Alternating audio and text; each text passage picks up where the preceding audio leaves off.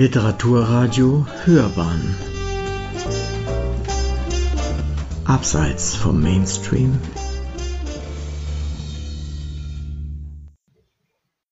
Sehr geehrte Damen und Herren, herzlich willkommen zum letzten Vortrag heute hier im Amerika-Haus. Begrüßen Sie mit mir Thomas Bratz, Thomas Bratz ist der Vorsitzende des Freundeskreises Science Fiction Leipzig e.V. Seit über 30 Jahren hat er dieses Amt inne. Dieser Verein veranstaltet unter anderem im Zwei-Jahres-Turnus auch eine Tagungsreihe, die sogenannte ElsterCon. Das ist in der Science-Fiction-Literaturszene ein sehr angesagtes Event. Neben Science Fiction oder über Science Fiction kam Thomas Bratz zu Robert Kraft.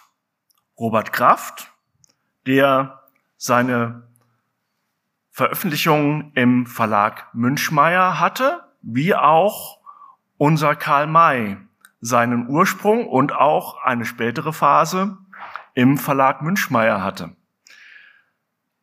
Hören wir nun Thomas Bratz mit einem Vortrag über den Münchmeier Verlag, Verleger, Nachfolger, die Autoren Karl May und Robert Kraft. Ein sehr umfassendes Thema.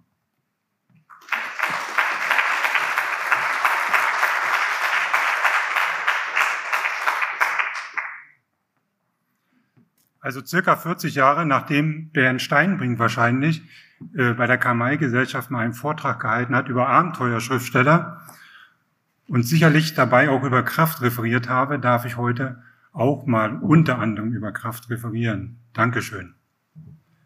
Heute möchte ich also einen Beitrag leisten zum Verlag Münchmeier, seine Verleger, Nachfolger und den Autoren Karl May und Robert Kraft. Einiges hat sich in der Vorbereitung auf diesen Vortrag bereits erledigt, da in der Zwischenzeit neue Veröffentlichungen zum Wünschmeier Verlag gab. Gliederung, also Verlag H.G. Münchmeier. Ich nehme ja ein bisschen Zeit, hoffe ich jedenfalls, weil hinter mir kommt ja keiner mehr. Das, wir schauen mal, wie lange ich brauche. Münchmeier Vor- und Nachfahren. Karl May und H.G. Münchmeier, seine Zeit, wo er da wirkt. Dann der Tod des äh, Verlegers Münchmeier, Übernahme durch Pauline, Robert Kraft. Sie merken einige Dinge, die hier vorkommen, die kennen die meisten wahrscheinlich schon. Ne? Es gibt ein paar kleine Dinge, die sicherlich neu sein könnten. Robert Kraft und H.G. Münchmeier, dann seine Phase, er ist ja dreimal im Prinzip bei Münchmeier aufgeschlagen, wenn man so will. Dann seine äh, Zusammenarbeit mit Adelbert Fischer, dem Nachfolger dann gucken wir mal in die Werbung rein, wie, die, wie das da so gelaufen ist zwischen den beiden Autoren, Karl May und Robert Kraft. Dann die Nachfahren von Adelbert Fischer und Fischers Erben und dann zum Schluss äh, Wilhelm Heine Verlag, sagt einigen auch was. Und zum Schluss noch Sonstiges. Also bleiben Sie ein bisschen länger, vielleicht gibt es da was Interessantes. Ganz sicher bin ich mir da aber auch nicht. Ja, Verlag Hage Münchmeier. Gründer des Verlages war Heinrich Gott Holt Münchmeier ist 1836 in Lauterbach geboren und heiratete 1860 in Oberlungenwitz die Pauline. Er war Zimmermannsgeselle und Dorfmusikant, Kolportier und später Kolportageverleger. Am 1.10.1862 hat er das erste Heft Fortuna, Erholung nach der Arbeit, später zusammen mit August Walter und der Familie Auerswald herausgebracht. Siehe Karl May, was ich schon gesagt habe, hier KMG Nachrichten, äh, KMG Nummer 211 im März 2022 erschienen. Am 1.1. siedelt er dann über nach Dresden, von Dresden nach Wachwitz und Ende 1864 zieht er zu seinem Bruder Gustav Clemens, das war ja auch eine lange Zeit ungeklärt, wer unter GC steht, aber das ist nun mittlerweile aufgeklärt. Äh, also bei seinem Bruder Gustav Clemens arbeitete dort als Redakteur für die Feierstunden am Deutschen Herd und 1865 kehrt er nach Dresden zurück und muss dann feststellen, das ist alles in den KMG-Nachrichten ja drinne, äh, dass seine Technik geklaut worden ist, ich sage es jetzt mal so, von Walter sozusagen rausgeschafft worden aus der Produktionsstätte und er macht dann, äh, äh dann nimmt zwar einen Prozess, aber verliert ihn dann später. Sein älterer Bruder Friedrich Louis Münchmeier ist ebenfalls in Lauterbach geboren und er wird da wohl teilhaben, 1866, aber schon 1868 trennen sich wieder die Wege und Friedrich Louis macht noch ein bisschen weiter äh, mit einem eigenen Verlag, aber der existiert dann wohl nicht mehr sehr lange. Hage Münchmeier hat, wie nachweisbar ist, mehr Lieferungen gedruckt äh, als angekündigt und auch häufig unter neuen Titeln angeboten. Das haben aber auch andere Verlage gemacht. Ne? Für mein, ich für meinen Teil lege jetzt das Gründungsjahr auf den 01.01.1868. Ich weiß nicht, ob das irgendwo schon gestanden hat. Also ich habe das bis jetzt so nicht gesehen, aber ich begründe das jetzt auch, warum das so ist.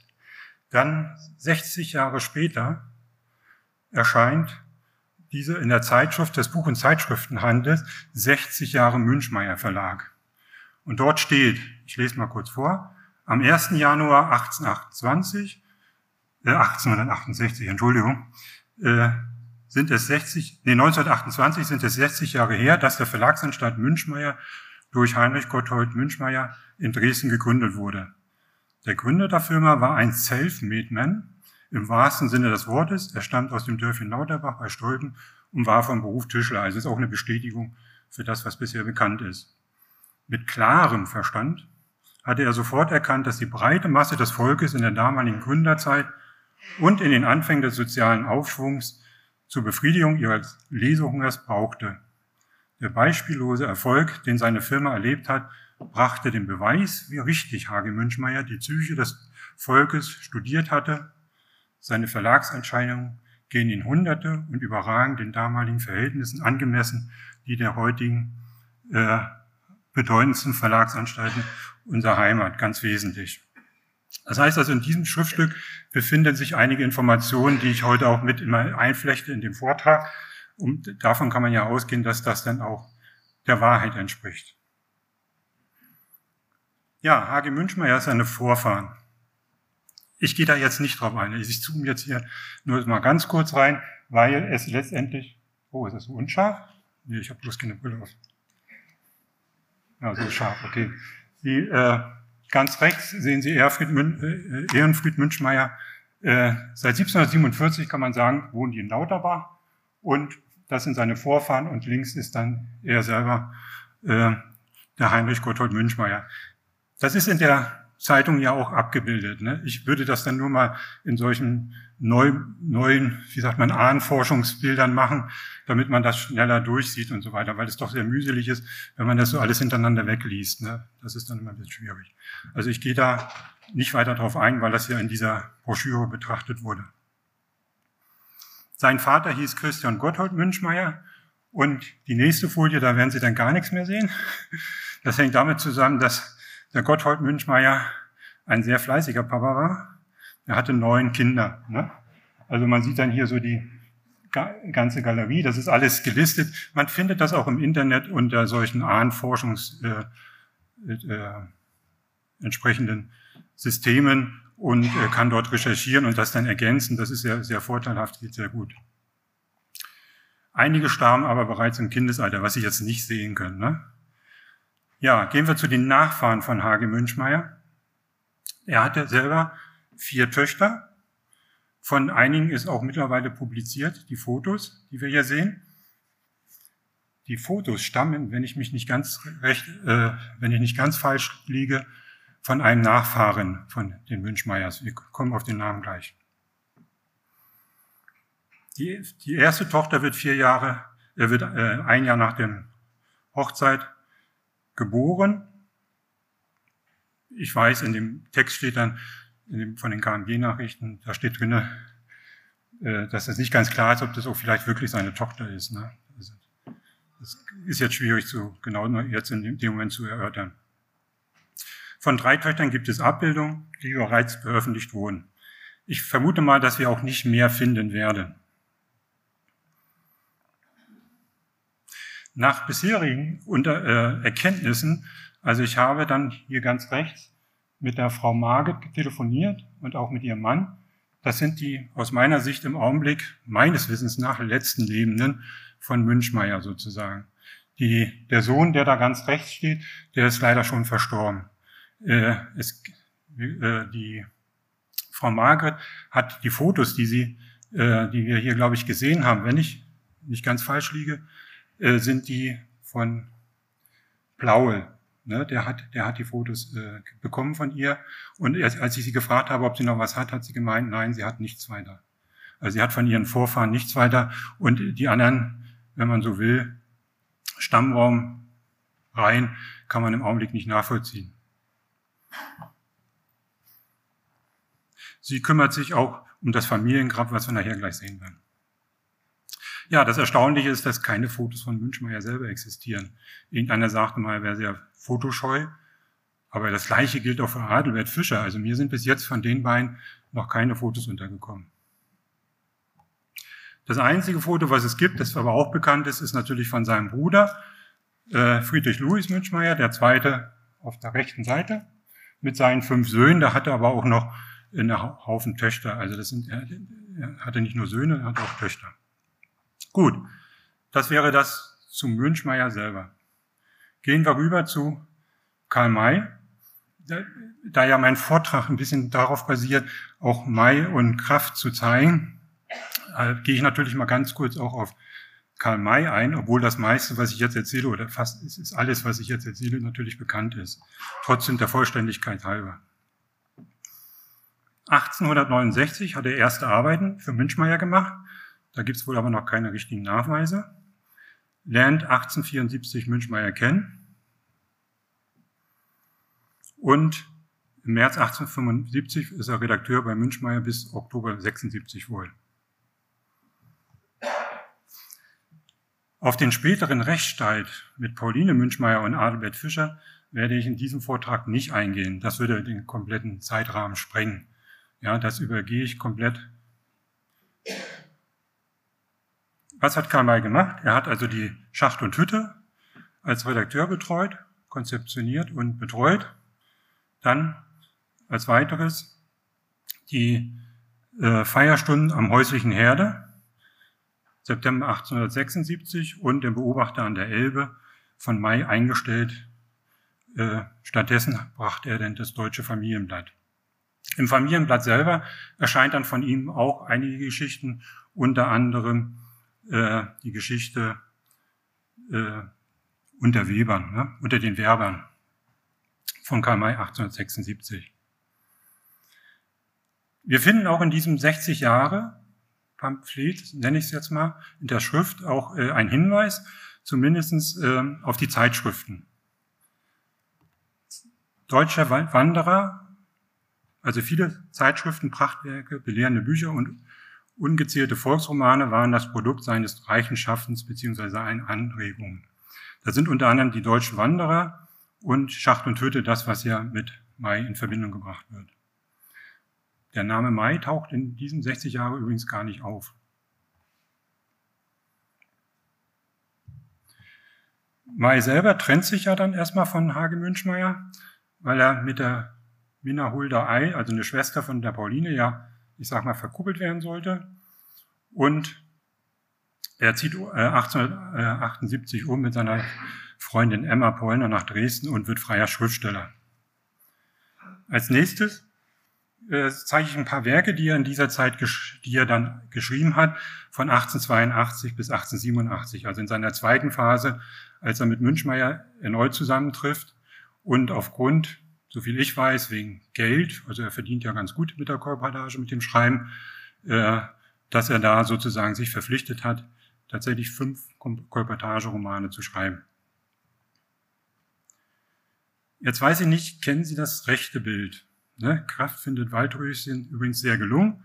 Auf der rechten Seite sieht man die deutschsprachige, wohl seltene Ausgabe, die in Wien vertrieben wurde.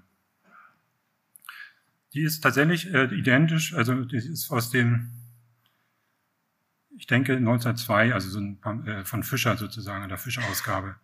Also man sieht das hier dann nochmal etwas größer. Ist das bekannt? Keiner, okay. Das ist übrigens äh, aus der Sammlung Tockstein. Nur mal so als Hinweis. Aber ist nicht in meinem Besitz, also ich habe es nicht gekauft. Gut. Also das Waldröschen als Werk von Kraft sehr anerkannt und äh, sicherlich auch als Vorbild für ihn. May schreibt dann weiter. äh, Die Liebe des Ulan in der Zeitschrift Deutscher Wanderer. Äh, das war wohl so üblich, dass auch Kolportage in solchen Zeitschriften mit veröffentlicht wurde. Das gleiche äh, passiert in der Kraft auch. Und er schreibt dann Der verlorene Sohn und der Fürst des Elends, 1884 bis 1886. Dann Deutsche Herzen, deutsche Helden. Und zum Schluss Der Weg zum Glück, 1886 äh, bis 1888. Mit dem Tod von H.G. Münchmeier wird der Verlag an seine Frau Pauline überschrieben und Münchmeier stirbt in Davos und hier ist links die Todesurkunde, äh, wo er entsprechend, also der Sterbeeintrag im Totenverzeichnis der Stadt Davos. Später gibt es dann eine Todesanzeige. Äh, er wird ja erst in dem Friedhof, äh, Annenfriedhof be be beerdigt und dann später, als seine Tochter stirbt, eine seiner Töchter, wird er dann umgebettet und kommt dann in das Familiengrab, was es heute noch gibt. Einige kennen das sicherlich schon, haben das schon mal gelesen. Äh, in Tolkewitz ist das im Johannesfriedhof in Tolkewitz. Ich habe das hier mal ein bisschen näher gezoomt, dass man sieht, also hier oben die Familie Münchmeier ist ja, ich sag, ich würde das mal als Jugendstil bezeichnen. Ne? Das Interessante, was bei diesem Grab ist, ist tatsächlich, dass man hier nochmal verifizieren kann, äh, welche Nachfahren er hatte. Denn hier sind viele Mitglieder der Familie beerdigt. Wenn man sich das also genauer anguckt, findet man ihn, also Heinrich selber, dann darunter seine Tochter und so weiter. Ne? Also hier, Sie sehen ja hier die ganzen Namen und die Geburts- und Sterbejahre. Und zum Schluss ist noch eine Platte oben drauf. Dort ist jetzt im Prinzip die Angela Margit verzeichnet, aber noch mit Geborendatum. Sie ist noch nicht verstorben. Und darunter der Sohn, der also schon verstorben ist. Sie kümmert sich auch meines Wissens nach um die Grabpflege, deswegen sieht das dort so gut aus. Also nicht persönlich, sie wohnt ja ganz woanders, sie wohnt ja ganz weit im Westen, äh, hat ja ein 200-jähriges Weingut mit ihrem Mann, aber sie finanziert das wohl und fährt einmal im Jahr dahin. Ja, äh, nach dem Tod von Hage Münchmeier erfolgt also die Übernahme, hatte ich schon gesagt. 1894 nimmt also Münchmeier, Pauline Münchmeier Kontakt zu Karl May auf. Das wissen ja die meisten. Er soll ja noch mal einen sechsten Roman schreiben und er fragt ja dann letztendlich danach, äh, wie ist denn das mit der Abrechnung? Was habt ihr denn alles gedruckt damals? Die Auflage ist aus seiner Sicht sicherlich völlig überzogen worden und er wollte dann Geld haben. Äh, und deswegen kommt es nicht zum Vertragsabschluss wahrscheinlich. Ein anderer Autor kommt durch Zufall, wie auch immer, 1894, 95. Sein Name ist Robert Kraft, auf den ich dann in den nächsten Minuten eingehen werde, etwas näher eingehen werde. Er schreibt Kurzgeschichten und kommt wohl scheinbar auch mit Pauline in Kontakt, wie auch immer. Er lebte zu der Zeit in London. Kommen wir zu dem Thema Kraft. Robert Kraft ist in Leipzig geboren, in der Heinstraße 23, in der zweiten Etage. Sie sehen hier, äh, das ist noch nicht veröffentlicht, linke Seite, ist das Haus, das Wohnhaus, die Weinhandlung Emil Kraft. Sie sehen das hier vergrößert. Das ist also von seinem Vater das Haus, was die Kraft besessen haben.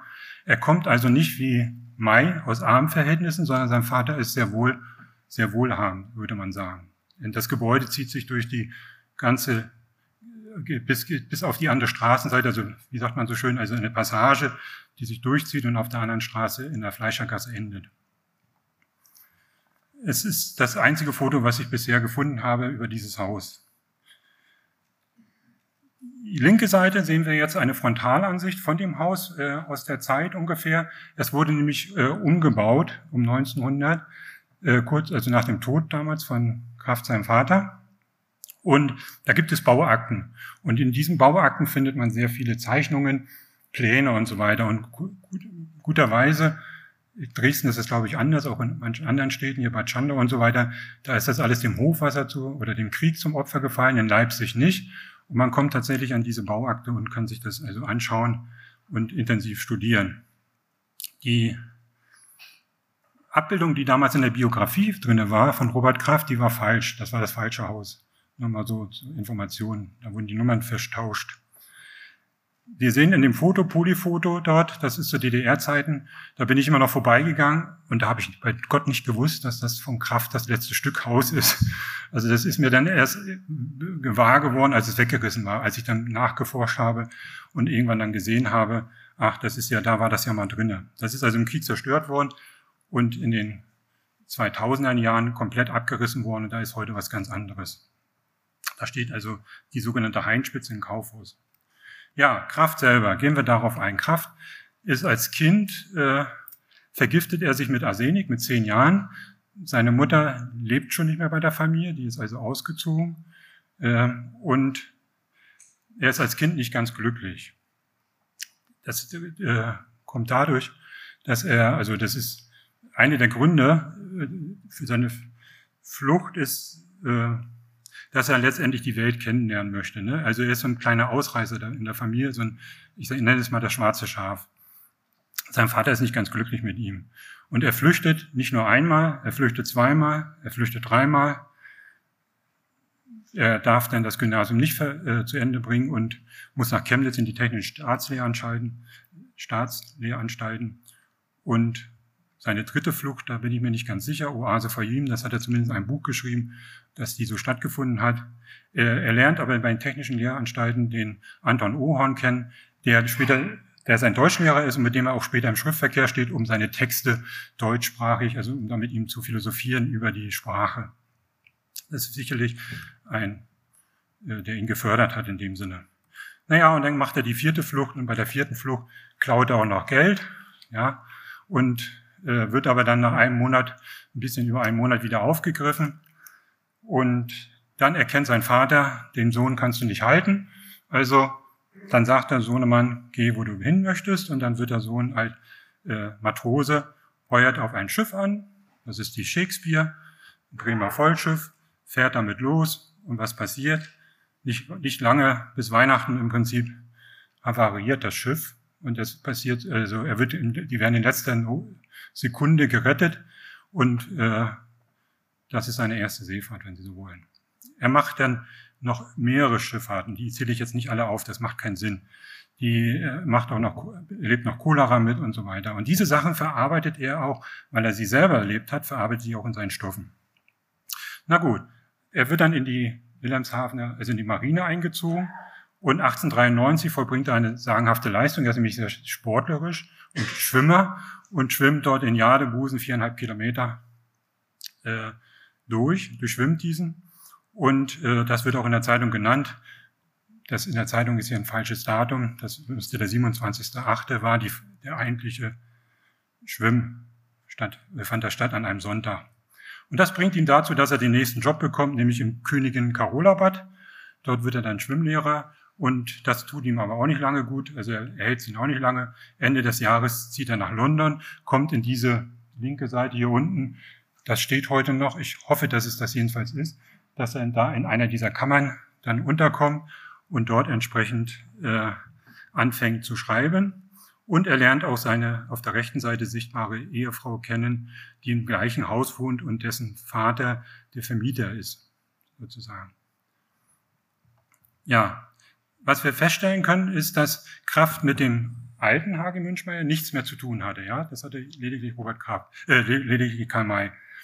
Äh, Kraft kommt also mit der Pauline ins zusammen und sie sagt dann, schreiben Sie so weiter, hunderte Hefte, Sie müssen zwei Hefte liefern, können aber auch mehr schreiben, wird immer bar bezahlt. Und bereits nach dem ersten Heft, so steht es bei ihm irgendwo geschrieben, äh, kriegt er einen Vertrag für drei weitere Kolportageromane man muss dazu sagen, er weiß zu dem Zeitpunkt nicht, auf was er sich da einlässt, ne, was das alles bedeutet. Wir sehen hier auch ein Bild von der Pauline Münchmeier. Sein erster Roman ist Die Vestalinnen und der ist sehr erfolgreich. Wie ich schon gesagt habe, nach dem ersten Heft kriegt er gleich die nächsten drei äh, Verträge für die nächsten drei. Hier ist das so, dass in den Vestalinnen lassen die Frauen sich ein Schiff bauen, also reiche Frauen, aber sie wollen ohne Männer um die Welt fahren, wollen selber erleben und das alles 1895. Das ist übrigens eine Besonderheit von Kraft. Bei ihm gibt es immer viele starke Frauengestalten. Jetzt mache ich Werbung. Wir haben auch da draußen einen Buchstand, da gibt es den vierten Symposiumsband, da gibt es 100 Seiten über Kraft und die Frauen. Das ist also ein ganz klarer Unterschied meiner Meinung nach zu, zum Beispiel zu Karl May. Ja, die Vestalinnen, hier nochmal ein Blick in, die, in eine der Illustrationen, die also im Münchmeier Verlag erscheinen. Kommen wir zu der ersten literarischen Begegnung äh, zwischen äh, Mai und Kraft. Das schiebe ich immer mal ein bisschen ein. Es ist so, dass sowohl Mai als auch von Kraft bzw. über Kraft bekannt ist, dass sie sich getroffen haben. Die erste literarische Begegnung, die ist den meisten hier wahrscheinlich bekannt. Die haben nämlich alle den deutschen Hausschatz sicherlich gelesen, äh, Freuden und Laien eines Vielgelesenen. Mai berichtet also, ein fremder Mensch habe ihm Zutritt zu seiner Villa Shatterhand verschafft. Er ist ein kleiner, dünner, aber sehniger Kerl mit einem stark ausgeprägten, pfiffigen Vogelgesicht, ein dünner Vollbart zwischen diesen Haaren. Die Haut zu sehen ist bedeckt, seine Wangen, die Oberlippe und das Kinn. Also da muss man sagen, ich habe jetzt mal klein angekreuzt, rot. Wie groß war denn Karl May? Meine Frage. Der war da unter 1,60, ne? 1,67, okay. Also nach meisten neuesten Erkenntnissen, ich habe also tatsächlich vor einem Monat von Bernd Steinbring die Unterlagen bekommen, wo er über Kraft recherchiert, hat er mir seine komplette Sammlung diesbezüglich übergeben. Äh, da steht drinne, Kraft war 1,78. Also ich denke mal, er hat das vielleicht eher so aufgefasst, dass er gesagt hat, das ist jetzt äh, literarisch gemeint vielleicht. Ne? Der Kleine hier, der, da kommt ein junger, frischer Hüpfer, denn ich denke mal, sein Roman Westfalen war gerade erschienen ne? und dass das dann sozusagen darauf sich vielleicht bezieht. Mai schreibt dann noch weiter, ne? als Mai ihn anspricht, stellt sich jener mit den Worten vor, ich heiße Kraft und so weiter. Er übergibt Grüße von David Lindsay. Und das untermauert ja auch ein bisschen diese Sache, ne? Äh, ich bin hier Gast, solange ich will, und wenn es mir gefällt, so bleibe ich da, bis mir Wurzeln aus den Füßen wachsen. Also wahrscheinlich ist das dann so eine Sache, so nach dem Motto, da hast du einen neuen Konkurrenten. Meyer resümierte damals, wer weiß, wie lange Kraft zubringt, um mir alles ausführlich zu erzählen. Tatsächlich bleiben die äh, beiden Schriftsteller zeitlebens äh, Rivalen. Anders als Kamai ist Kraft jedoch nie gelungen, sich von der Kolportage loszusagen. Er hat es tatsächlich mehrmals versucht und da war Mai ihm sicherlich ein Vorbild, weil der das geschafft hat. Ja, er schreibt dann noch weiter, äh, das Mädchen aus der Fremde, das ist später unter dem Titel um die indische Kaiserkrone, das ist äh, nach Radcliffes Roman Nena Sahib geschrieben. Äh, hier nochmal eine Innenillustration. Und dann den etwas seltenen leider nicht mehr vollständig erhalten. Vier Frauen und nur ein Mann. Das ist eher so ein Kriminal- und Liebesroman. Äh, er ist also nicht mehr vollständig erhalten.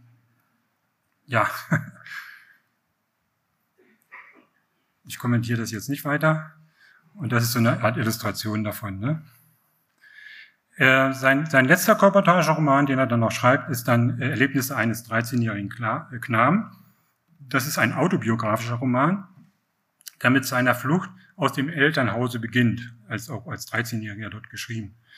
Und die beiden Freunde, also gehen zwei Freunde, die flüchten dort auf dem Schiff und er berichtet dann äh, über die ganze Welt, also reisen durch die ganze Welt und letztendlich ist auch ein Bericht über das Erwachsenwerden, wenn man so möchte. Ja,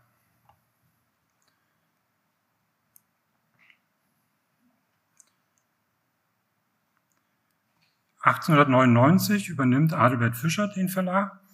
Das ist ja hier ausgedruckt. Äh, er bezahlt dafür 175.000 Mark und er ist eigentlich ein Leipziger Verleger. Ne? Er ist natürlich interessiert an dieser Fischer.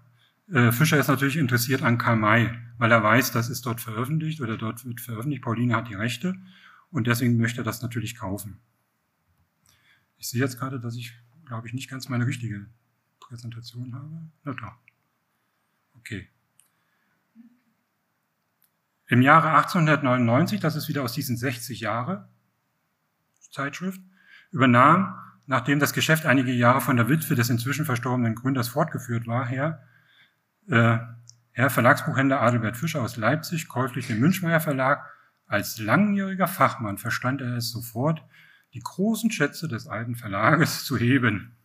Also Sie wissen, was gemeint ist, natürlich die Mai-Schätze. Ne? Und er brachte in rascher Folge eine Reihe von Verlagswelten heraus, die das Geschäft im Zeitschriftenbuchhandel wesentlich belebten. Kraft nimmt selber äh, Kontakt auf mit Münchmeier, äh, mit, mit, mit Fischer, Entschuldigung, mit Adelbert Fischer, als, ja, muss einen neuen Kontakt aufnehmen mit ihm und äh, bietet ihm ein Manuskript ab, was er vorher schon der Pauline angeboten hatte. Es ist wohl der, der moderne Lederstrumpf, der dann später erscheint, aber nicht bei denen. Das heißt also, auch Fischer äh, nimmt diesen Vertrag erstmal nicht an, möchte das nicht. Da kommt Kraft auf eine andere Idee. Er macht etwas, was ihn immer interessiert, was ihn schon äh, lange verfolgt, nämlich äh, ein kleines Heftchen, die Traumapotheke wird veröffentlicht. Da er nicht aus armen Verhältnissen stammt, sein Vater war also ein reicher Weinhändler und er mit den ersten Kolportagen Romane scheinbar gut verdient hatte, finanzierte er das eine oder andere Werk aus eigener Tasche.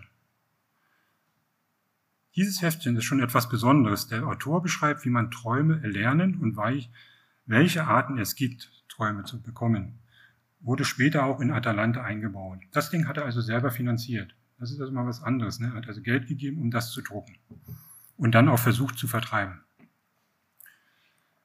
1901 erscheinen dann diese Jugendschriften, also diese Jugendheftserie äh, aus dem Reiche der Fantasie, die immer, wo ein Junge träumt in seinem Bett, äh, der also sich nicht bewegen kann und er träumt sich dann in irgendwelche Länder und hat dort entsprechende Geschichten und wacht dann immer im entscheidenden Moment auf. Ne? Immer wenn was passiert, was ganz gruselig ist, dann wacht er auf. Er hatte das für Jugendliche geschrieben, äh, aber er hatte eigentlich vorgehabt, dass das weitere Leute schreiben und das hatte dann aber im Verlag niemand sich gefunden und so insofern wurde dann die, die Heftreihe nach zehn Heften wieder eingestellt. Allerdings sind dort in den Heften zum Beispiel die Totenstadt, handelt von Leipzig und dort drinnen ist dann auch letztendlich äh, äh, die neue Erde ist dann ein Roman, den er dann daraus genommen hat. Also die Thematik, die in Totenstadt steckt, hat er dann gemacht. Gut, ich muss weiter. Verlag Münchmeier. Fischer bringt 1903 die Vestalinnen und die Kraft in neuer Ausstattung. Das gleiche macht er übrigens schon vorher mit den Karl-May-Werken. Ne? Auch die bringt er neu heraus. Und äh, neben den Lieferungsheften erscheinen jetzt also auch in Buchform. Kraft ist nicht ganz zufrieden, weil auch die Vestalien ein bisschen geändert wurden. Dann kommen hier weitere Romane, die Roulette, Schnelldampfer Mikrokosmos, und so weiter. Auch bei Schnelldampfer Mikrokosmos habe ich jetzt tatsächlich aus dem Steinbrink-Nachlass gesehen, dass er das eventuell sogar auf eigene Kosten mit angeboten hat. Das wusste ich bis jetzt auch nicht. Also das heißt also, das wäre vielleicht nochmal ein Hinweis, äh, dass er das äh, auf eigene Kosten mit vertreiben wollte. Also der Verlag selber hat es vertrieben und er selber wollte Kolporteure anwärmen und mit denen dann entsprechend vertreiben lassen. Dann kommen seine großen Romane, wenn man so will, oder eine der größeren, die größeren, die Detektiv Nobody, in zwei, Serie 1, 2, jeweils insgesamt elf Bände. Wir Seezigeuner, die Augen des Sphinx und der Graf von Saint-Germain.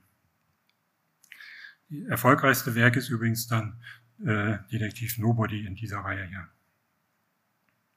Er schreibt ja in Trance, er sitzt ja in seiner Dachkammer und äh, macht immer so einen Vorhang auf, wo der Sphinx sitzt mit rotglühenden Augen, die ihn anschaut. So beschreibt er das ja in der Augen der Sphinx. Und äh, dann schreibt er dann los und arbeitet da auch zehn Stunden, zwölf Stunden, teilweise länger, kommt manchmal gar nicht aus der Kammer raus. Lässt sich das erst nur bringen. Ja, kommen wir zur nächsten Begegnung zwischen Mai und Kraft. Da, äh, die beruht auf einer Erzählung von äh, Charlotte. Das ist also die Tochter von Kraft, von Robert Kraft. Und die sagte, Karl May besuchte Robert Kraft in der Villa Elisabeth, meines Wissens nach bisher zweimal ungefähr. Und dann sagt Kraft, wird dann ins Heute kommt Herr May zu einer geschäftlichen Besprechung. Die Kinder sollen verschwinden. Der Grund sollte sein, dass er die Angewohnheit hat, den Töchtern auf den Hintern zu klopfen. Na gut. Sie sehen hier rechts die, eine alte äh, Villa von der Villa Elisabeth und da unten ist das neue, äh, die ist also komplett restauriert und äh, renoviert und äh, befindet sich jetzt im Privatbesitz. Dann gibt es noch eine weitere Begegnung zwischen Mai und Kraft. Äh, eine ausgeprägte Rivalität. Eines Tages zwischen 1904 bis 6 war Kraft beim, Le beim Leiter des Verlages, also bei Adelbert Fischer, zu Besuch. Und als Mai hinzukam um ein Gespräch mit Fischer bat, soll angeblich Fischer gesagt haben, einen Augenblick bitte, Herr May, wandte sich Fischer an May.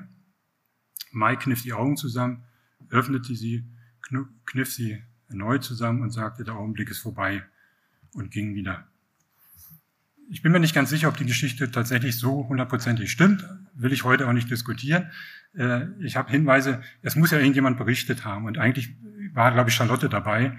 Und insofern ist die Szene noch ein bisschen anders. Aber das kann, wir, kann ich später vielleicht mal irgendwo drin verarbeiten in der Biografie.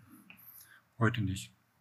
Ja, der Verlag Münchmeier, Dresden, hier sehen Sie mal so einen, äh, den Briefkopf und auch mal Werbung äh, im Prinzip abwechselnd für Karl May und Robert Kraft. Ich hatte ja gesagt, dass ich mal schauen wollte, wie sind dann die Autoren. Hier wird ja noch Karl May genannt. Das ist ja alles noch von 1907, diese Werbung. Da ist ja der Name noch von May verwendet werden durfte, äh, worden und Robert Kraft mit Westalinnen. Und in dem nächsten sehen Sie es nochmal. May ist hier als erster Autor genannt und Kraft an der zweiter Stelle. Man muss klar sagen, dass May und Kraft eigentlich nicht vergleichbar sind. Also Sie haben ja durchaus unterschiedliche Leserschichten angesprochen. Kraft zählt neben der Reportage eher aus meiner Sicht deswegen zu Anfang, wo hier gesagt wurde, Science Fiction, aus der fantastischen und der Science Fiction Literatur würde ich ihn eher zählen. Gut. Eine weitere Annonce, bei der beide Autoren in Harmonie beworben werden, also auch wieder Karl May, und unten dann Westalen und oben Detektiv Nobody von Robert Kraft. Und wir haben nochmal eine weitere, wo sie also harmonierend, wie auch immer man das sehen möchte, äh, aufgeführt werden in einer Werbung äh, von 1906. Und Mai ist hier als erster Name drinne und Kraft an zweiter Stelle. Das ist dann auf den nächsten folgenden Seiten auch so. Erst kommt Mai und hinten kommt dann Kraft. Ja, wir hatten schon äh, gesagt, dass äh, ja, dann passiert Folgendes. 1907 äh, stirbt überraschend Adelbert Fischer und kurz danach seine Frau. Und das sind so Bilder von, von der Grabstätte, die aber auch schon bekannt sind. Ich habe das jetzt nochmal neu fotografiert, wenn Sie so wollen, damit ich hier keine Urheberrechtsprobleme kriege. Es scheint aber kein Familiengrab zu sein, weil nur die beiden Namen von Adelbert und von seiner Frau Elisabeth auftauchen.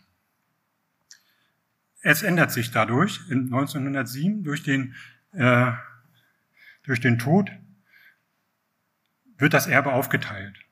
Und es entsteht eine GmbH, Münchmeier GmbH. Und man sieht jetzt auch, äh, wir wissen auch, dass äh, Mai dann einen neuen Vertrag ausgehandelt hat mit den Erben. Und zwar in, der Bezug, in dem Bezug, dass er äh, dann nicht mehr genannt werden soll. Also auf den Büchern darf sein Name nicht mehr erscheinen. Und das ist eine der ersten Werbung, die das widerspiegelt. Ne? Also Sie sehen hier, die werden die Werke aufgeführt von ihm und sein Name taucht nicht mehr auf. Ja. Aber guckt man dann weiter, sieht man auf dem Prospekt auf der linken Seite, also nochmal die Maischen Werke von Mai, rechts da, nee, das ist schon, muss ich selber gucken. Doch, Deutsche Herren des Mai. Und rechts ist dann Wir, Wir Seezigeuner und jetzt zoome ich mal da oben rechts rein. Und jetzt sehen Sie, wer mitdenken kann, ne? der zweite Karl May. Also der Leser, der das Ding liest, weiß also, aha, da vorne, das war bestimmt Karl May. Ne? Also so hat man das ein bisschen, so würde man sagen, ich sage jetzt mal nicht Bildzeitenniveau, aber also so ein bisschen Bildzeitungsniveau, sondern hat man das einfach gemacht und damit hingewiesen, dass das andere ja von ihm stammt. Es gibt dann auch Bücher, da bin ich mir nicht so sicher, wann die erschienen sind. Also die 1907, vielleicht auch später. In dieser Ausgabe von Robert Kraft, die sind sehr selten in diesem Einbandsformat, in die, äh, dieser Ausstattung. Und das Gleiche gibt es auch von Karl May. Ich weiß nicht, wie viel das mittlerweile gibt. Ich habe nur diese beiden bisher gefunden. Aber der eine oder andere kennt das vielleicht. Ja, jetzt eine Sache, die etwas anders ist, und zwar äh, könnte es sein, dass in dem nächsten Ding, äh, meiner Meinung nach, ist aber nicht meine eigene Idee gewesen, muss ich gleich sagen, äh, Kraft über Mai geschrieben hat, und zwar in Atalanta. Im Atalanta, wo ich der Meinung bin, dass dieses Heft, weil das eines der letzten Bände ist, 1912 erschienen ist und wahrscheinlich nach dem Tod von Karl May. Also meiner Meinung nach sollte das mal die Mai-Forschung etwas untersuchen, denn hier geht es um Little Lou. Er bemerkt eine seltsame Gestalt, folgt dieser, stellt fest, dass diese Gestalt, wie er selber aussieht, und eigentlich ein Geist ist. Er versucht mit dem Geist zu reden. Ist das der Geist vom verstorbenen Mai? Das Heft könnte nach dem Tod von Mai erschienen sein, wie gesagt. Ich bringe mal die Szene daraus. Dann verstehen Sie, warum ich da, warum man da auf die Idee kommen könnte, dass das vielleicht Mai ist oder vielleicht ist auch nur eine. Nun stellte er sich also dieselben Fragen in allen Sprachen, welche er fließend beherrschte. Das waren zunächst Deutsch, Französisch und so weiter. Ich lese es jetzt nicht vor. Ne? Also er zitiert jetzt lauter Sprachen. Ne? Die, dieser Little Lou versucht also den Geist zu sprechen und in verschiedenen Sprachen. Und das gelingt ihm irgendwie nicht. Es geht dann weiter. Jetzt probiere ich es einmal mit sogenannten Mittelmeersprachen. Portugiesisch, Spanisch, Italienisch und so weiter. Mach gleich wieder weiter. Jetzt fing ich also erst einmal mit sämtlichen Indianersprachen an, machte alle Jargons durch. Deutsch, Dialekte und so weiter. Weiter. Dann war freilich eine zeitraubende Arbeit, doch schließlich machte ich mir selber Spaß und zugleich frischte ich wieder etwas meine Sprachkenntnisse auf. Das kennt man ja so auch von Meine, der hat ja auch sowas ähnliches geschrieben. Und, geht's noch weiter?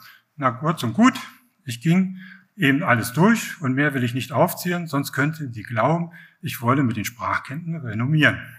Und nichts liegt mehr ferner als das. Kennen Sie irgendwie, ne? So, dann geht's mit Lateinisch weiter und so weiter und dann kommt er zum Schluss. Pointe.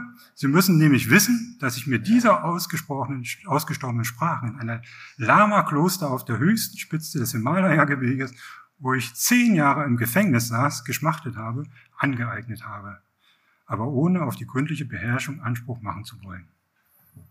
Also wie gesagt, können Sie mal recherchieren, vielleicht findet sich jemand, der das mal auseinander nimmt und dann mal irgendwann darüber berichtet, was da wirklich dran ist. Ja, Gehen wir weiter zu Fischers Erben. Das ist dann also durch die Erstabteilung, also wird der Verlag in die GmbH benutzt. Sie sehen das hier an dem Logo da unten, GmbH.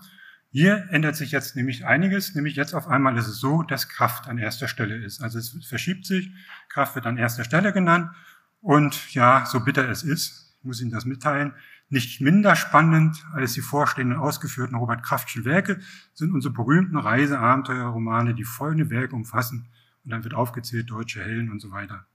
Also Mai wird auf die hintere Seiten geschoben und wird noch mit erwähnt. Es kommt sogar so weit, dass der Münchmeier Verlag äh, im Otto Meyer Katalog 1913 und auch 1914 tatsächlich sowas macht, unser Mann des Tages. Und das ist dann auch so eine kleine Broschüre, also so äh, vier oder sechs Seiten, wo Werbung ist und dort wird eben das Konterfei von Kraft angeboten und äh, Werbung für seine Werke gemacht und das gleiche dann nochmal ein Jahr später. Ja, und dann sehen Sie hier auf der vorletzten Seite, ne, wer kennt von, wer von Ihnen kennt und so weiter, ne? Nicht das Waldröschen. Also Mai Werbung gemacht. Aber letztendlich ist es auch so, dass Kraft irgendwann dran glauben muss. Erstmal hier nochmal äh, von Hage Münchmeier, Niedersedlitz, das ist ein Beißel. Ich hatte äh, ein bisschen was vom Beißen-Nachlass bekommen. Äh, und da war dieser Brief unter anderem dabei, da sieht man nur mal so das Logo, wie Niedersedlitz, wie die hießen und so weiter, ist nur für mich so eine Art Zeitdokument. Ja, der Otto Meyer Verlag machte dann noch Werbung für die anderen Zeitschriften. Es nimmt ja dann zu bei Münchmeier und äh, Robert Kraft taucht dann nochmal auf hier, aber es kommen neue Autoren, es gibt der Verlag, ändert ja seine Arbeiten es kommt dann Otto von Hahnstein und so weiter drinne. Beim Fischer würde ich jetzt schneller rübergehen. Der Adelbert Fischer und seine Vorfahren.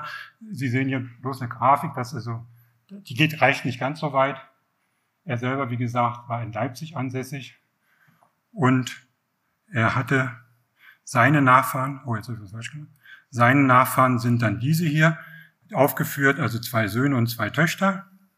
Und interessant sind dann die Namen äh, Herbert Fischer, der dritte von, von links, und ganz rechts die Ida Fischer, weil sie dann nämlich ein Heine heiratet.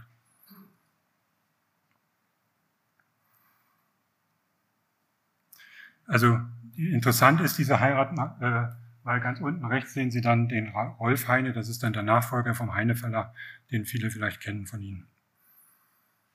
Fischers Erbe wird aufgeteilt, da ist mir noch nicht ganz alles klar, wie sich das so verteilt. Das ist einerseits äh, der Lothar Fischer, der für Niedersedlis noch arbeitet, aber die beiden erfolgreichen oder zumindest nachweisbar im Verlag ist der Friedrich Ferdinand Otto Herbert Fischer, der also unter anderem Münch in diesem Verlag weiterarbeitet, in Niedersedlitz, und hat, gründet den Wolga Verlag und betreut auch das Vaterhaus. Und unten sehen Sie dann die Erna Fischer, die verheiratet ist mit Wilhelm Heine. Sie sind auch beim Vaterhaus tätig, äh, kaufen Möwig und Höfner auf 1928 und den, äh, gründen den Buchverlag Münchmeier und später dem groß bekannten Wilhelm Heine Verlag. Das sind die Zeitschriften, die zu der Zeit noch erscheinen. Die ersten drei Zeitschriften sind im Prinzip äh, Unfallkasse und so weiter. Die letzte, das Vaterhaus, ist dann wieder interessant aus unserer Sicht. Kommen gleich dazu. Der Münchmeier. Hier taucht Robert Kraft noch auf 1927, auch wenn schon die ersten sagen, äh, dass der Haupt- und Hamann Verlag, nämlich der Verlag, äh, den Eucher Schmidt extra gekauft hat, um die Robert Kraftschen Werke aufzukaufen. Also da äh, Kraft ja verstorben ist, äh, 1916, äh, bemühte sich zu der Zeit im Prinzip schon von Anfang an. Vorher hatte Kraft sogar schon für ihn geschrieben, für Eucher Schmidt. Äh, Eucher Schmidt war von ihm begeistert und wollte sämtliche Rechte aufkaufen. Fing dann auch an bei Lutzki und so weiter, aber da will ich gar nicht so intensiv drauf eingehen. Äh, hier sieht man nur, dass 1927 zumindest noch im Münchmeier-Logo auftaucht. Und wir wissen, dass im Vaterhaus äh, wieder beide Autoren zusammenfinden, also sowohl der Robert Kraft auch als Karl May.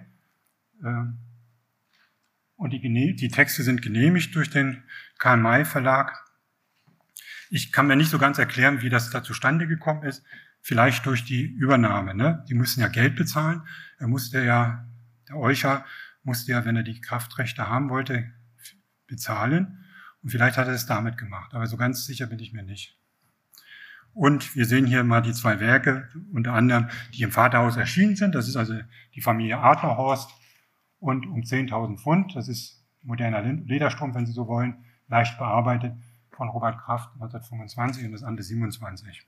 Und da oben steht dann ganz klein äh, Copyright Vermerk Kamal Radebeul. Ja, Gustav Haring übernimmt dann einige Lieferungshefte und dann etwas später, 1926, nee, ein, ein Jahr früher, wird äh, kauft, das ist dann hier annonciert, kauft also Haupt und Hamann auf aber er kauft nicht alles. Ne? Also er kauft nur einen Teil der Kraftwerke. Kraftwerke interessiert, klingt interessant. er, interessant ist ein, ein Aspekt, der mir, der mir aufgestoßen ist, wo ich auch nicht so weiß, wie ich das zu interpretieren habe. Ich habe nämlich bei Herrn Wulfen in seinem Buch Kamai Infernus eine Passage gefunden. Da steht drinne, laut Brief von, von Schmidt an einem Geschäftspartner, wurden die Filmrechte Detektiv Nobody von Haupt und Hamann bereits 1921 verkauft. Also das ist für mich unklar, wie, wieso Schmidt an der Zeit schon die Nobody-Rechte hatte. Also das, hier kommt das nicht daraus hervor. Ich weiß es nicht. Ich kann es nicht nachvollziehen. Also warum er dann schon die Möglichkeit hatte, die Rechte zu verkaufen. Es gibt tatsächlich, wir haben draußen Band 4 liegen, da ist auch mal über diesen Nobody-Film berichtet, über diesen Stummfilm, der aus mehreren Teilen bestand. Ähm, äh, der ist ja dann ein Jahr nachdem die Mai-Verfilmung erschienen ist, ist der erschienen. Äh, und wurde dann mehrere Wochen da abgespielt. Ja, kommen wir langsam, nee, noch nicht ganz zum Schluss.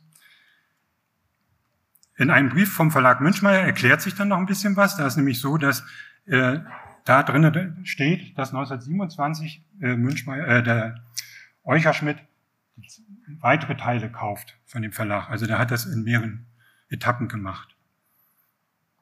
Interessant ist hier noch, äh, dass hier äh, Minona aufgefordert wird, eine Stellungnahme für wir Seezigeuner zu schreiben. Ich vermute mal, dass wir Seezigeuner vielleicht auf dem Indiz stand, beziehungsweise in der Prüfstelle. Das heißt, äh, da gab es irgendwelche Probleme. Und deswegen wurde hier Minone aufgefordert. Ja, dann sehen wir hier mal noch was Schönes, also in 60 Jahre. Aber hier taucht Robert Kraft dann auch nicht mehr auf. Äh, eine schöne Vignette. Und hier ist jetzt das, äh, die, die Werbung, die ich schon genannt hatte, 60 Jahre Münchmeier. Das ist also im Buch- und Zeitschriftenhandel Nummer 1, 1928, Seite 20. Und hier haben Sie dann nochmal die ganzen Texte, die lese ich jetzt nicht vor, da gehe ich einfach rüber. Das ist jetzt, genau.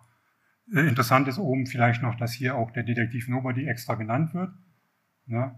Und dass jetzt Erbteilung mehr oder weniger dann auch Zeitschriften äh, verkauft wurden.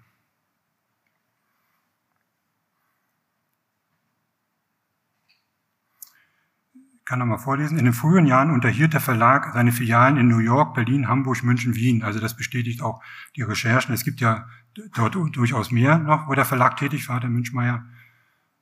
Und der Umsatz ist auch heute noch in Städten wachsen und so weiter. 1935 ändert sich einiges. Es gibt dann eine Broschüre vom und zwar ein Jahr nationalistischer Betriebsgemeinschaft äh, Hage Münchmeier GH Niedersedlitz. Die befindet sich in der Nationalbibliothek unter 32 Seiten. Äh, in dieser Broschüre wird über den Münchmeier Verlag berichtet. Aber da kann man jetzt nicht, man kann einige Informationen herausziehen. Sie sehen hier ein Nachfahren, also Otto Münchmeier äh, muss hier wohl ganz rechts, der zweite von rechts wahrscheinlich. Wie der aber jetzt genau Familie zusammenhängt, weiß ich auch nicht. Äh, ich habe hier die, mal die Jubilare aufgezählt. Und dann lese ich immer ein bisschen was vor, was da drinnen steht. Das Jahr 1934 brachte für unseren Berufsfeind erfreulicherweise, erfreulicherweise keine nennenswerten äh, Rückschläge, wie ja unsere enger äh, Berufszweig seit Jahren, man kann wohl sagen seit Jahrzehnten, über eine gewisse Stabilität des Umsetzens verfügt, des Umsatzes.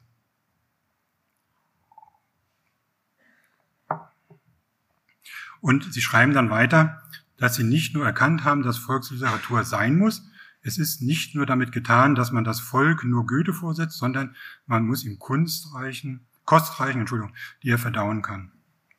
Das heißt also, der Münchmeier Verlag hat sich ganz klar dazu äh, hingegeben, zu sagen, er macht Volksliteratur. Das war auch die Entscheidung von Kraft äh, 1900, äh, ich glaube, als er mit Nobody angefangen hat, also 1903, 1904, zu sagen, ich schreibe jetzt Volksliteratur und wieder dem Kolportage sich zugewandt hat.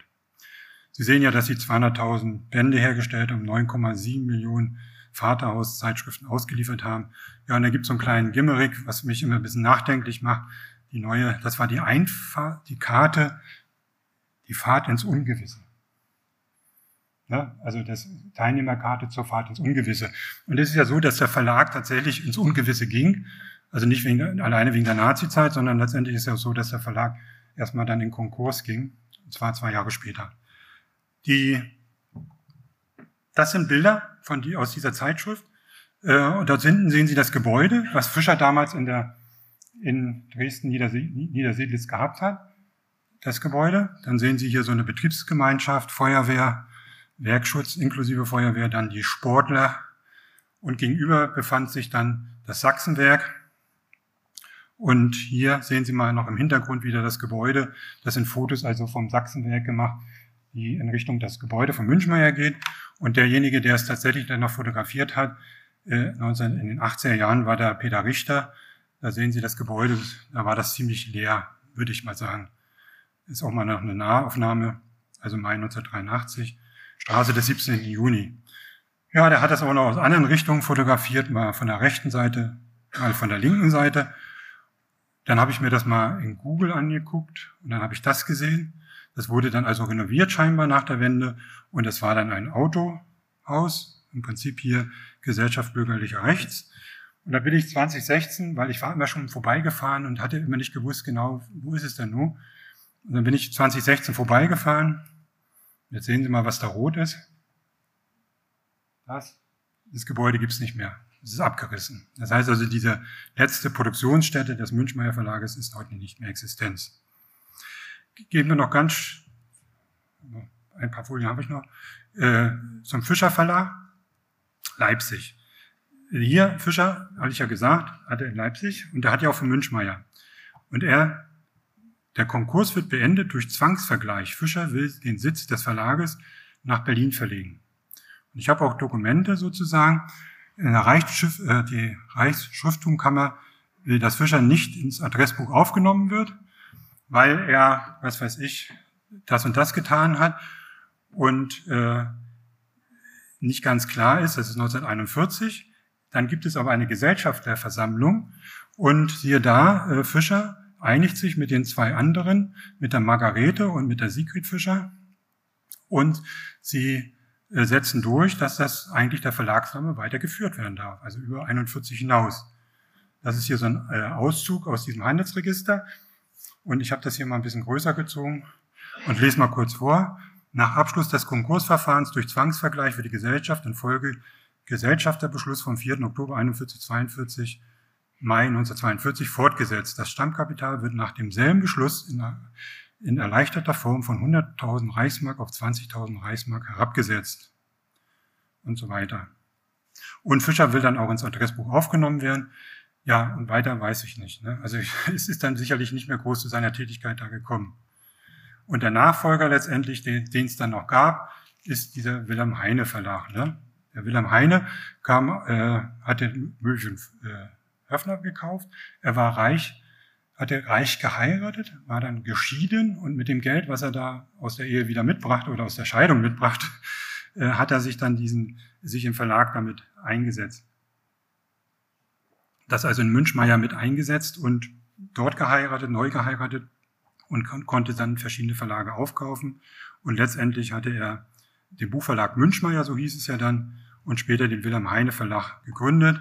Ich habe hier noch eine Übersicht, wie die Familienverhältnisse sind. Also letztendlich gibt es Rolf Heine und der hat, glaube ich, auch ein Kind.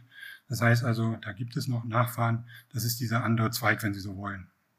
Gut, Wilhelm Heine Verlag Gebäude. Und jetzt sind wir fast durch. Hier will ich nur zeigen, dass der Buchverlag Münchmeier sozusagen in Dresden ansässig war. Dieser Heine Verlag, dieses Buch ist sozusagen in diesen Verlagen erschienen. Ne? Also Buchverlag Münchmeier Heine Verlag und Buchverlag Münchmeier München. Also 55. Und jetzt erklärt sich vielleicht auch noch, das ist dann das Letzte, was mit Kraft zu tun hat. Äh, das versunkene Goldschiff ist im Möwi und Höfner erschienen und wir wissen jetzt, dass Heine das besessen hat. Das heißt also, das war in der Familie, ne? Münchmeier, wenn Sie so wollen, dass das da erscheinen konnte. Ja, kommen wir zu Sonstiges. Spannend. Das schwarze Buch. Von Titel sind bisher, so viel ich weiß, äh, zwei Bände von vier nachgewiesen worden, Band 1 und 2. In den beiden noch verschollenen Bänden könnte man vielleicht vermuten, dass Kamai-Erzählungen sind. Das kann ich Ihnen heute auch nicht erklären, ob das alles drin ist oder nicht, weiß ich nicht. So sieht es ja aus. Ne? Das ist diese äh, Ausgabe mit dem zweiten Band. Sie sehen, dass auch Münchmeier zu der Zeit sehr schön illustrieren konnte, also als farbig, sagen wir es mal so. Ne? Über die Inhalte sei mal dahingestellt. Ja, und dann war ich bei einem Sammler vor einigen Jahren und als ich tatsächlich hier Karl-May-Welten 6 gelesen hatte, da tauchte ein Artikel über schwarze Buch auf. Und da habe ich gedacht, du warst doch bei so einem Sammler, was war denn da? Da gibt's das schwarze Buch und wenn man näher reinguckt, ist es der Band 4. Weiß nicht, ob das bekannt ist. Also dieser, ich habe es, wie gesagt, bis jetzt noch nicht gefunden. Das ist der vierte Band. Also der Sammler hat's. Ich darf den Namen dann auch verraten. Wer mich fragt, sage ich ihm das, wem das gehört. Ja, und das sind Originalromane, Novellen, Erzählungen, Kriminalgeschichte und so weiter. Ne? Also es ist dann für die Leute, die dort dran arbeiten, natürlich sicherlich interessant, mal reinzugucken, was da so drin steht. Ja, und das ist mein letztes Bild aus dem schwarzen Buch von damals. Dankeschön für Ihre Aufmerksamkeit.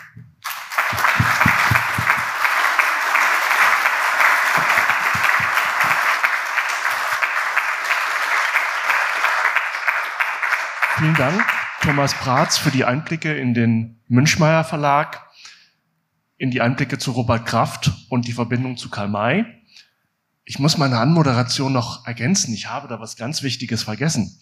Thomas Bratz ist heraus oder hat ein Buch geschrieben, äh, eine Bibliografie zu den Werken von Thomas Kraft, ist zusammen mit Walter Meyerhofer Herausgeber verschiedener Kraftbände, die man dann auch draußen käuflich erwerben kann oder auch abonnieren kann. Sehr schön ausgestattete Bücher. Das noch als kleine Ergänzung. Kommen wir zur Frage- und Diskussionsrunde.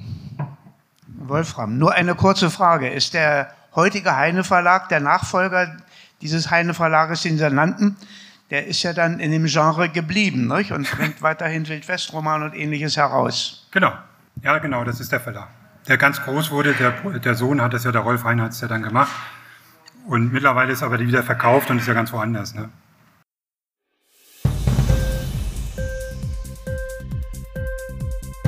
Hat dir die Sendung gefallen? Literatur pur, ja, das sind wir. Natürlich auch als Podcast. Hier kannst du unsere Podcasts hören. Anchor, Spotify, Apple Podcast, iTunes, Google Podcasts, radio.de und viele andere mehr.